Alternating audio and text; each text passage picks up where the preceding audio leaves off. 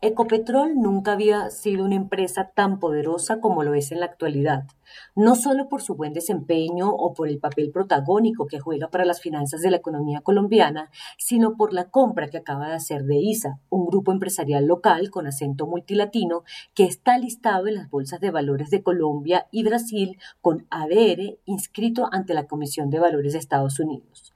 Con casi seis décadas de experiencia en energía eléctrica, infraestructura, telecomunicaciones y tecnologías de información a través de medio centenar de empresas subordinadas.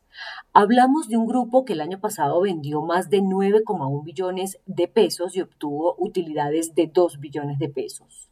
Hoy por hoy es el noveno grupo empresarial que opera en el país, superado por algunas como la misma Ecopetrol, EPM y Terpel. Sin duda será el negocio del año que aún genera críticas y suspicacias por parte de los accionistas minoritarios de ambas compañías, quienes no fueron tenidos en cuenta al realizarse la operación, pero más porque el Grupo de Energía Bogotá sigue reclamando la información de por qué el Ministerio de Hacienda no tuvo en cuenta su oferta de compra que era notablemente más alta.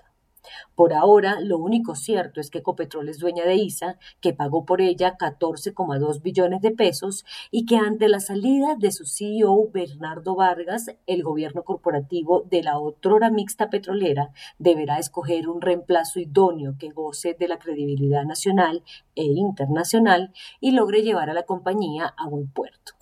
ISA nació en tiempos del expresidente Carlos Lleras Restrepo y desde entonces ha sido manejada con buen pulso por un gobierno corporativo idóneo, con estatutos internos a la vista y con un olfato para la diversificación de sus negocios envidiables por su competencia. Es una empresa líder en todos los mercados en los que participa y en los negocios estratégicos para el buen funcionamiento de los países como es la energía y la infraestructura. Es el operador energético con la mayor participación de mercado en Colombia y Perú, mientras que en Brasil es el mayor operador privado. Lo curioso es que en donde ISA es más fuerte e innovador, operación de autopistas, no tiene presencia importante en Colombia, máxime cuando el gran lunar de la competitividad local es justo en las autopistas. Aún Ecopetrol no ha hecho pública la hoja de ruta de ISA. Nadie sabe qué se quiere con esa compañía. Por ahora no se sabe para dónde va el innovador grupo de infraestructura ni cómo va a funcionar en su alta gerencia.